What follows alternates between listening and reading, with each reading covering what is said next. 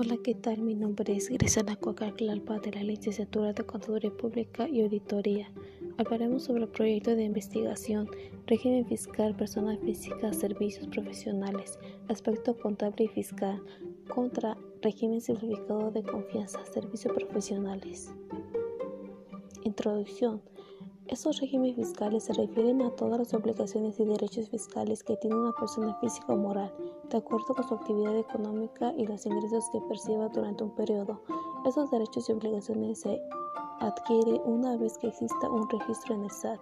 También, otras obligaciones fiscales es informar a las autoridades tributarias todos los ingresos que se generan por medio de la facturación electrónica CFDI y las declaraciones periódicas, así como mantener actualizados los datos de actividades. Tratamiento del problema. ¿Cuál es el régimen fiscal que se adapta mejor a las necesidades de un contribuyente que recibe ingresos por servicios profesionales, es decir, por honorarios? Objetivo general. Conocer e identificar los dos tipos de regímenes para personas físicas aplicables a los ingresos por servicios profesionales en su aspecto contable y fiscal. Como sabemos, existen dos tipos, en el cual son actividad empresarial profesional, régimen simplificado de confianza. Objetivo particular, proporcionar una asesoría contable y fiscal para orientar los contribuyentes y recomendar qué tipo de régimen se adapta mejor a sus necesidades de este contribuyente. Justificación. El régimen de actividad empresarial profesional, este no establece ningún límite de ingresos. Este tipo de actividades puede ser de índole comercial, industrial, ganaderas o agrícolas, entre otros. Para todos aquellos individuos que realizan actividades al conjunto de regularizaciones que se determinan para esos contribuyentes, estas actividades que realizan económicamente ya que por ende obtienen ingresos por los mismos, por lo cual sus derechos y obligaciones tributarias irán de acuerdo con el índole empresarial y profesional, no establece ningún límite de ingresos. Hipótesis. Para el correcto cumplimiento de las obligaciones fiscales del contribuyente se establece el análisis de los regímenes fiscales como variables para resolver el planteamiento o pregunta-problema y lograr los objetivos que se tienen en el momento. Tenemos ventajas de actividad empresarial y profesional contra régimen simplificado de confianza. Por ejemplo, actividad empresarial y profesional no tiene un límite de ingresos anuales. El pago de ISR estará acorde a su nivel de ingresos acumulados en el mes de manera anual. Permite realizar deducciones autorizadas, lo que podría resultar un posible salto a favor y una devolución de impuestos. Ventajas. Régimen certificado de confianza. Disminución en el pago del impuesto sobre la renta ISR. Los contribuyentes de este régimen deben pagar entre el 1 y el 2.5% de sus ingresos únicamente.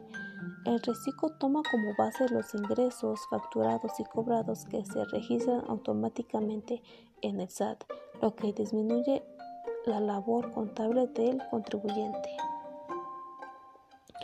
También las desventajas en actividad empresarial y profesional es que el pago por ISR puede ser mayor que en el caso de reciclo. Requiere tener mayor control en sus registros contables para tomar las decisiones pertinentes. Y por último, tiene la obligación de presentar la declaración informativa de operaciones con terceros, en el cual es el DIOT. Desventajas. Régimen certificado de confianza. Debido a las bajas tasas de pago de ISR, no se puede realizar deducciones en este impuesto. No pueden participar en este régimen los contribuyentes que ya tengan otros beneficios o estímulos fiscales, como los de la región fronteriza norte y sur. Marco referencial. Este régimen actividad empresarial y profesional consiste en una simplificación administrativa para que el pago de impuestos sobre la renta se realice de forma sencilla, rápida y eficaz. El objetivo de este nuevo esquema es la reducción de las tasas de este impuesto para que las personas que tengan menores ingresos paguen menos, personas físicas que reciben ingresos anuales menores a 3.5 millones de pesos facturados conforme sus actividades económicas. El porcentaje de ISR para estas personas de actividad empresarial profesional es de 10% para ISR, en el cual el IVA retenido que son las dos terceras partes. Este régimen certificado de confianza, servicios profesionales, no se puede realizar deducciones de ISR.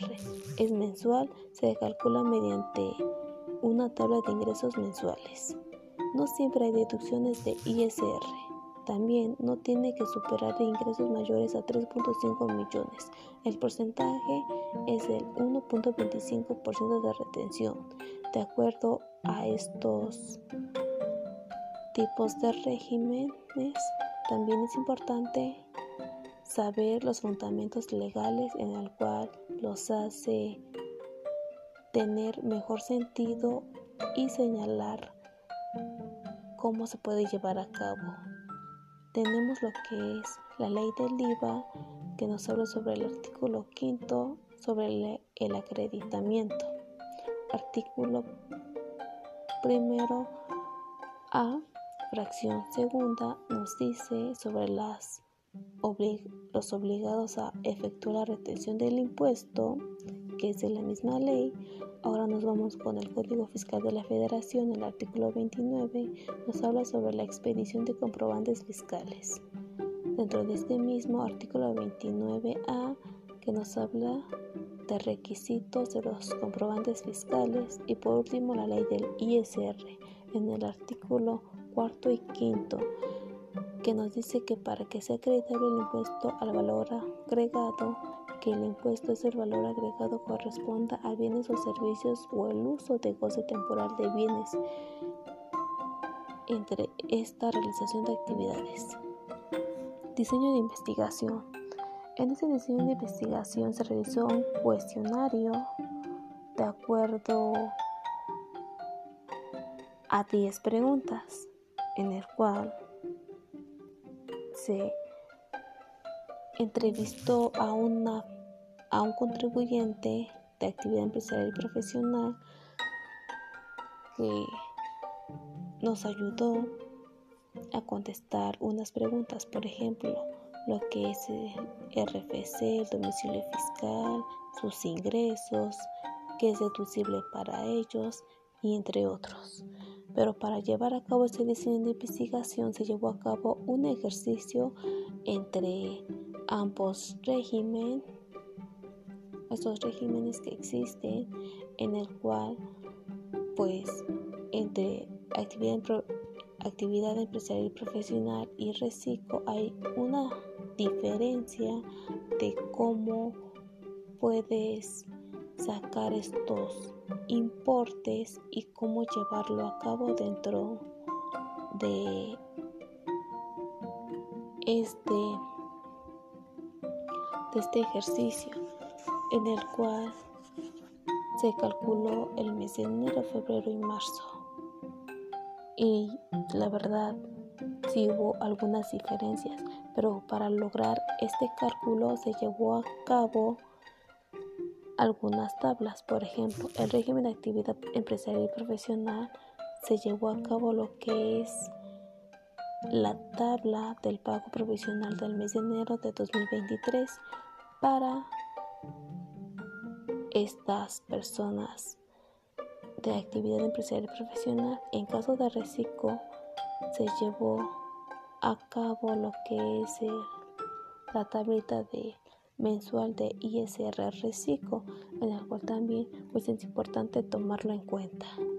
Análisis e interpretación de los resultados. Esos análisis entre ambos regímenes se diferencian porque en el caso de actividad empresarial, empresarial, el ISR, se puede realizar deducciones, mientras que en el reciclo el porcentaje es de 1.25 para reciclo y para las personas que están inscritas en actividades profesionales es del 10% y este IVA que son las dos terceras partes para calcular este impuesto y ambos para calcular pues estos impuestos pues debe de ser fundamentados también de acuerdo con los anexos para poder calcular. Y por último esta conclusión en mi opinión es que en ese nuevo régimen las tasas de ISR disminuyen con el objetivo de fortalecer a las personas con menores ingresos, por lo que el principal requisito para tributar en ese régimen es que tus ingresos no superen los 3.5 millones de pesos de manera anual para estas personas de actividad, bueno, para reciclo. Y en el caso de estas contribuyentes que están inscritos en actividades profesionales, pues ellos no está demilitado pues estos ingresos. En este caso los contribu las contribuciones correspondientes al impuesto del ISR para personas físicas se determinan con la base de la ley del ISR que se establece los límites mínimos y máximos por nivel de ingresos para determinar el porcentaje y así pagar pues cada contribuyente con una cuota fija. Y bueno, esto es todo. Gracias.